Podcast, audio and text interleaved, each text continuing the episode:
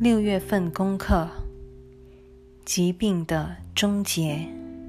一，所有的怪力乱神都是企图协调原本水火不容之物。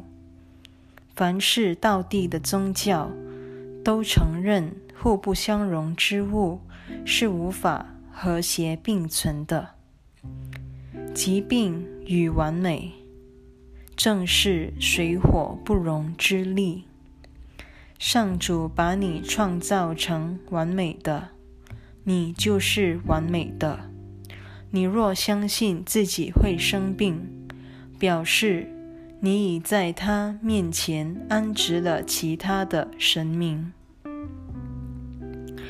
上主不会对你打造的疾病之神宣战。你却不时向上主宣战，疾病之神成了你抵制上主的一个标志。你不可能不怕他，因为他与上主的旨意互不相容。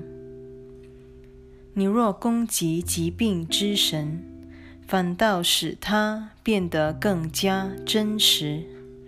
但不论他呈现何种化身，不论现身何种场合，只要你拒绝膜拜，它便会销声匿迹，回归它原本的虚无。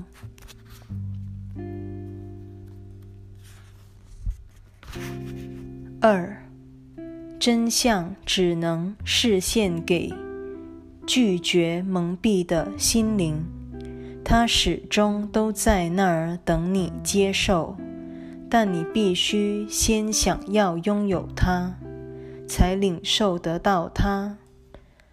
想要知道真相是什么，你也必须先有评判什么不是真相的意愿才行。所谓视而不见虚无。就是指你为虚无下了正确的判断罢了。你需具备真实的判断能力，才舍弃得了虚无。真知无法视现给一颗充满幻觉的心，因为真相与幻象是无法并存的。真相是全面性的，片面的心灵无从了解真相。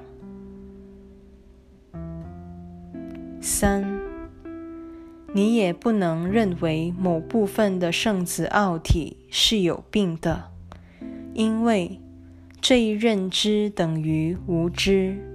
如果圣子奥体只是一个生命，那么。不论从什么角度去看，它都是一个整体。一体的生命是不可分割的。只要你着眼于其他神明，你的心灵便陷入了分裂，而这分裂会一发不可收拾，因为它显示你已将自己这一部分心灵。剔除于上主旨意之外了，这意味你的心灵已经落入失控状态。失控等于失去理性，心灵必会变得不可理喻。你一旦把心灵界定错误，你便会看到它运作失常。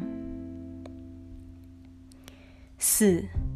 上主的天律维系着你心灵的平安，因为平安是他的旨意。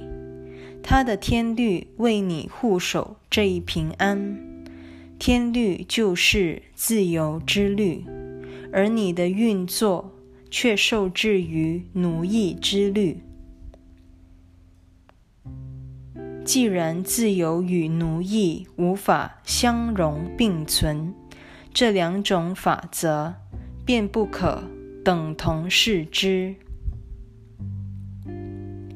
上主之律纯粹是为了你的益处而设的。除此之外，没有其他法则存在。其他的法则必然乱无章法，彻底失序。上主以天律保护他的一切造化，无一物存在于天律之外。无名乱世的法则这一个词本身便自相矛盾。创造是极其井然有序的，全然失序之物不可能具有任何意义，因为它不在上主内。虽然你已将平安托付给自己打造的神明，问题是他们根本不在那儿，故也接收不到你的礼物。你是不可能将平安托付他们的。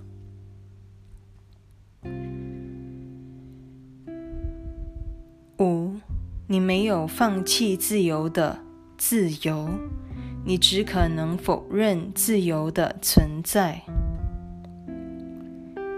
你无法做出上主无意要你做的事，因为非他所愿之事根本不可能发生。这无名乱世并不是你的神明的杰作。是你把这无名乱世归咎于他们，再由他们手中接收回来的。这一切其实不曾发生过，唯有上主的天律真正存在，也唯有他的旨意永远长存。你是由他的天律及旨意。创造出来的生命，而你的受造模式已将你塑造为一位创造者了。至于你妄造的那一切，匹配不上你，你不可能想要它的。只要你肯正视一下它的真相，你会发现它空无一物。你的慧见便自动超越这一些妄造之上，直指你内心与你周遭的一切真相。